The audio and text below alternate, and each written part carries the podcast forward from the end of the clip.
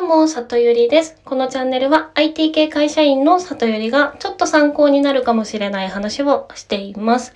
さて、今日は Netflix でやっているリスペクトトレーニングについてお話ししたいと思います。でこちらは Forbes Japan に掲載されていた内容になるので、後で概要欄に URL 貼っておきます。で、えっと、リスペクトトレーニングがね、何かというと、あの、ネットフリでオリジナル作品を制作するときに、制作現場の関係者すべてが対象となってやっている研修で、目的はパワハラやセクハラ防止への理解を深めて、職種を超えた議論の場を提供するための講習ということです。で、これですね、すごいのが、あの、受けなきゃいけない人は、監督、プロデューサーとか、その、上の人権限が高い人だけじゃなくって、俳優さん、カメラさん、音声さん、大道具さん、ロケバスの運転手さん、ケータリングの業者まで、あの、関わる全員が受けなきゃいけないらしいです。しかも、全員受け終わるまで撮影できないっていう制約もつけてるらしいんですね。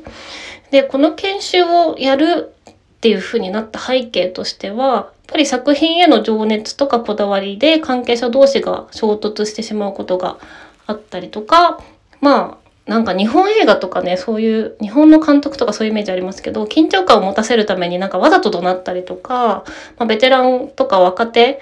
の、まあやっぱり壁というか人の意見が通りにくいみたいな現状を問題視して、えっと、取り組んでいるらしいです。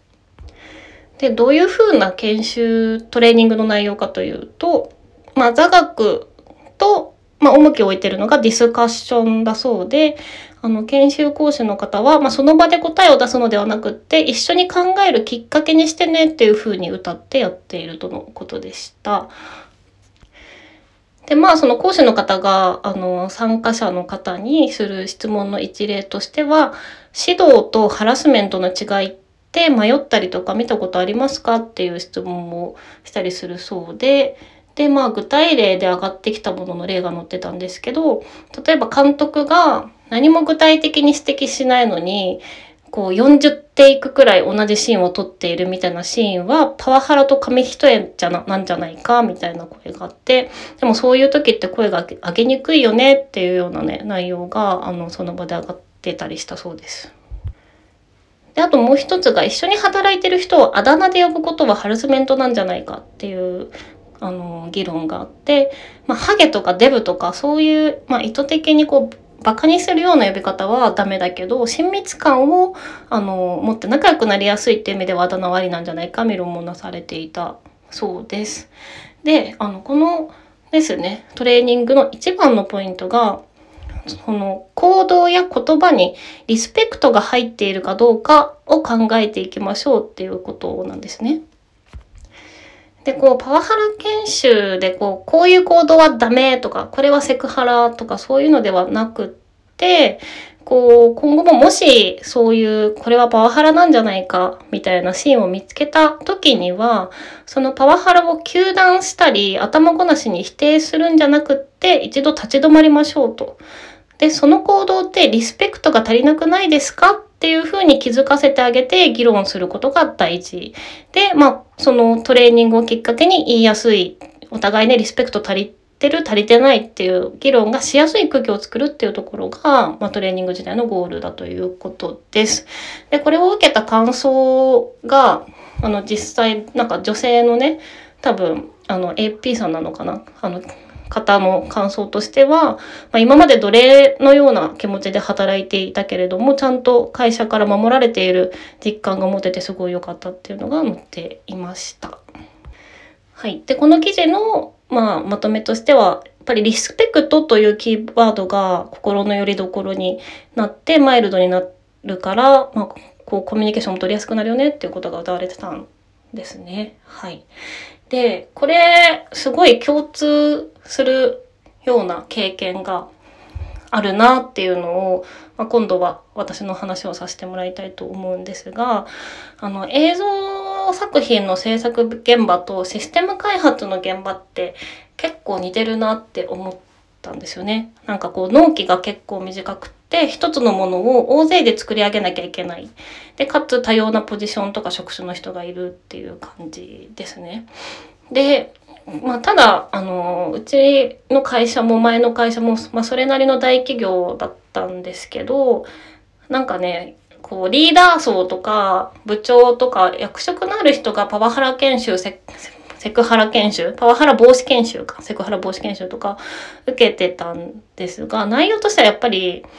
なんかこれはダメあれはダメみたいなのが多くってねその対処療法的な感じだったんですよねだから相手のそもそも気持ちとしてリスペクトな気持ち持ってるかでそこから生まれた行動だとしたらそうじゃないよねっていうのって根本的なアプローチな気がしてすごいなって思いました。でまあそのリスペクトトレーニングっていうところまではあの私のチームではできてないんですけどリスペクトってすごいいいことだ場だなってあの感動した経験はありましてちょっとそれをねあの共有したいんですがあの私が今プロダクトマネージャーをしているプロダクトが4つあってですね、そのうちの1つが、あの、めちゃめちゃ品質が低い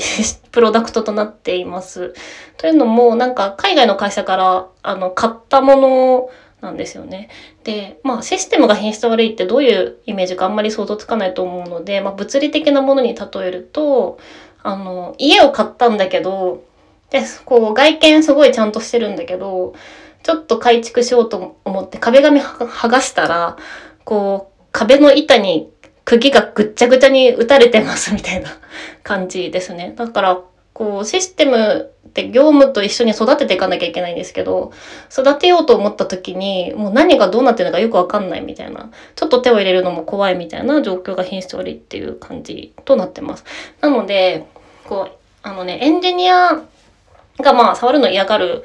ような品質の悪さっていうのがあるんですね。で、えっと、チームには、まあ、その、こう、プロダクトを、あの、海外から買ったものも、もののずっと頑張ってメンテナンスしてきた人もいるわけですよね。だから新しいエンジニアが入ってきた時に何このクソシステムみたいに言われたら、こう、ずっと頑張ってそれを守ってきた人が傷つくっていうのがありますよね。で、その、私のそのチームに入るための心得として掲げられてるあの文章にリスペクトっていう言葉が入っていてですね、えっと、内容を読むと、一から作り直せというのは簡単です。で、コードの問題はあるけれども、でもちゃんと動いて事業を支えているということを認めて、ここまで作って動かしてきた、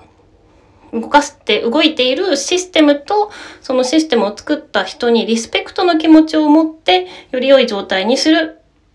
ためにどうすればいいか考えていきましょうっていうのが語られていて、あ、これってすごいいいなって思ったんですね。なので、リスペクトの気持ちを持つで、あの、使えるなっていうところと、やっぱりトラブルがあった時に、まあ人間関係ですね。あの、こういう言葉を掲げて話し合いをされてたらすごいいいんだろうなっていうふうに思いました。なので、まあ今回は、あの映像作品のネットフリックスでやられてる話っていうところではあったんですが、多分普通にちっちゃいチームとかちっちゃい組織とかでも、こう、人のトラブルで、なんかこう言われた感じが悪いとか、この人がすごい傷ついてるみたいなシーンがあった時に、それってリスペクトの気持ち持ってってこう接することできてたんですか？とかリスペクトがあるとしたらちょっとこういう言い方じゃないんじゃないですか？みたいな話って結構しやすくなる気がするので、まあ、もし何かですねそういうシーンがあった時にはリスペクトっていう言葉を思い出していただければと思います。はい。では今日は Netflix のリスペクトトレーニングに関してご紹介しました。今日も最後まで聞いていただきありがとうございます。また聞きに来てもらえたら嬉しいです。じゃあね